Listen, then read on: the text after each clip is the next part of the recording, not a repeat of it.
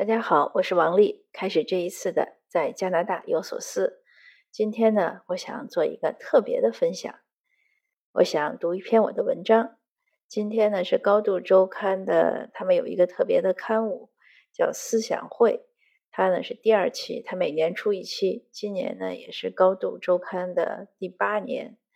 我为高度周刊写作呢，应该是从它第二年开始写。当时是写人物人物专访，后来呢就写的很多了，一直写到现在。那他这个出这个思想会呢，呃，去年和今年呢也都邀我写一篇专门的一篇文章，像一篇散文一样。那今年的这篇文章呢，也是拖到交稿的 deadline，正好是我五月多从六应该是六月份从台湾到北京，又从北京回从台湾。回温哥华的时候，在桃园机场转机的当时的一个感受，因为那一段我前面做分享也讲过，去台湾去北京回北京，然后见到很多人和事，有很多感触。那这当时呢，在桃园机场坐在那儿，因为等飞机的时间也比较长，就很想写下来。那我为什么要读呢？因为我刚才又读了一篇，又读了一遍我这个文章，我觉得。他每一句话呢都是我想说的，那我觉得我说呢可能说不了写的这么好，所以我愿意读给大家。这一期思想会的主题呢是融入，那我的题目呢是从每个人的全世界路过。坐在桃园机场的候机楼窗边，看着夜色中静静的停在登机口的飞机，忙碌的装货工。不远处缓缓开过的长长的运输车，以及各处明灭不定的指示灯，感到自己是在星际穿越中途按下了暂停键。不同的价值取向的差异宽于银河。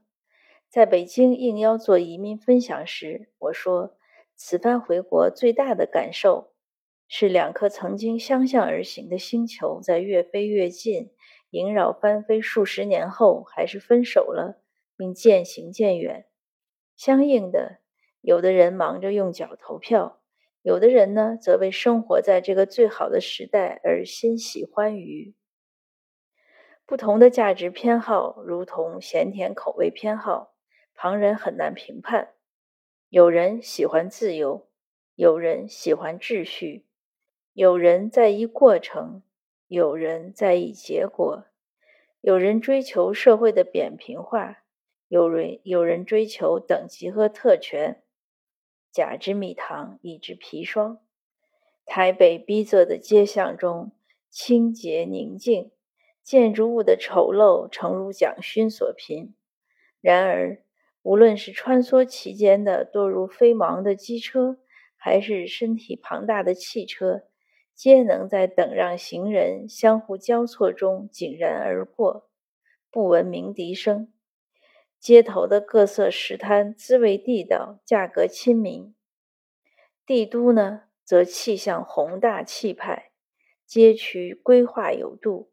三环外是现代的都市，二环里是绿荫下的北平。十四缤纷，汇集九州风味，丰俭由己。车水马龙，天下熙熙。摄像头摄像头高密度安装，门禁刷脸，颇有夜不闭户的放心度。落地温哥华，在另一个星球着陆。天气凉爽，车少人稀。置身于肤色各异的人中，反而有了规者的释然。释然是源于这颗星球的悠然。像木心诗中所畅想的：“记得早先少年时，大家诚诚恳恳，说一句是一句。清早上火车站，长街黑暗无行人，卖豆浆的小店冒着热气。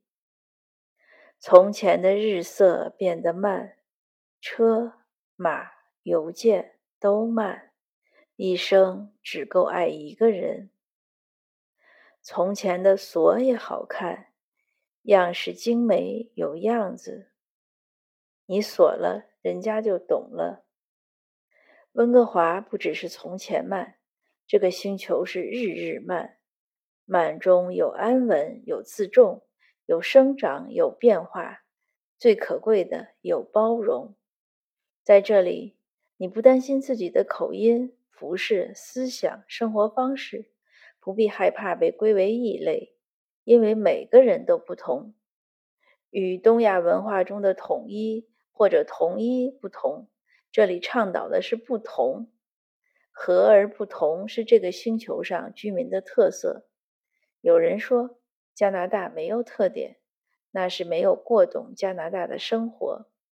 和而不同最难的是和，和不是违心附和，不是和稀泥，不是改变自身成分的融化其中。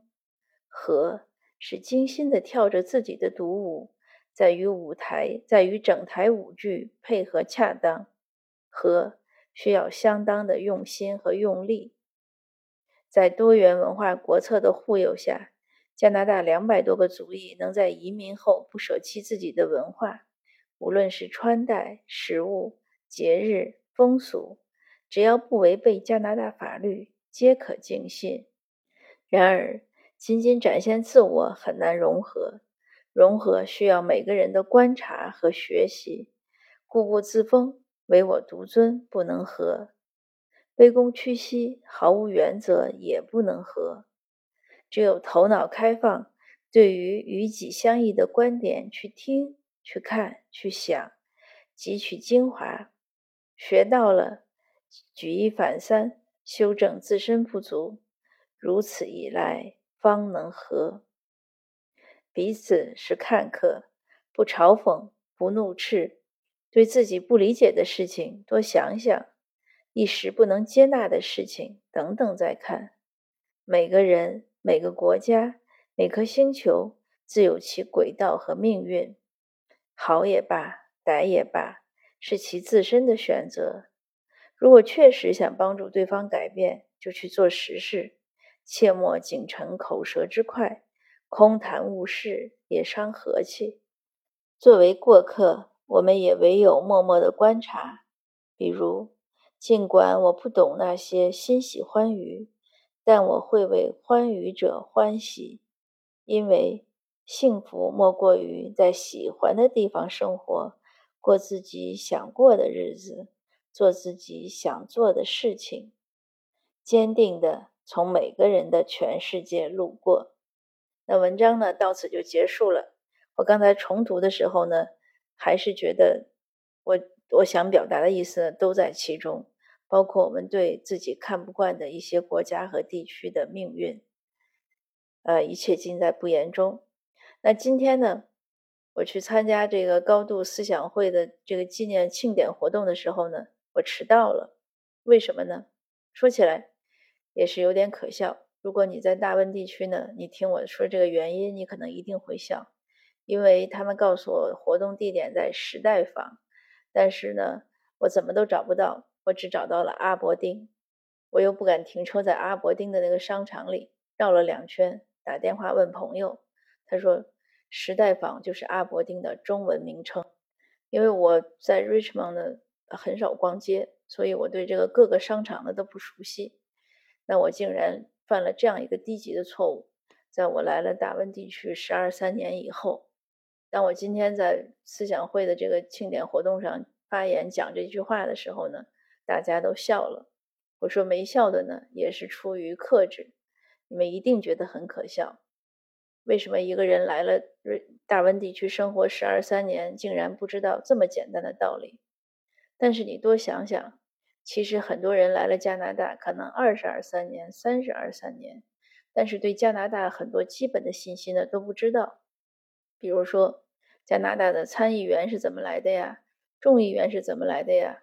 加拿大的立法机构是在什么什么机构啊？法律是怎么形成的？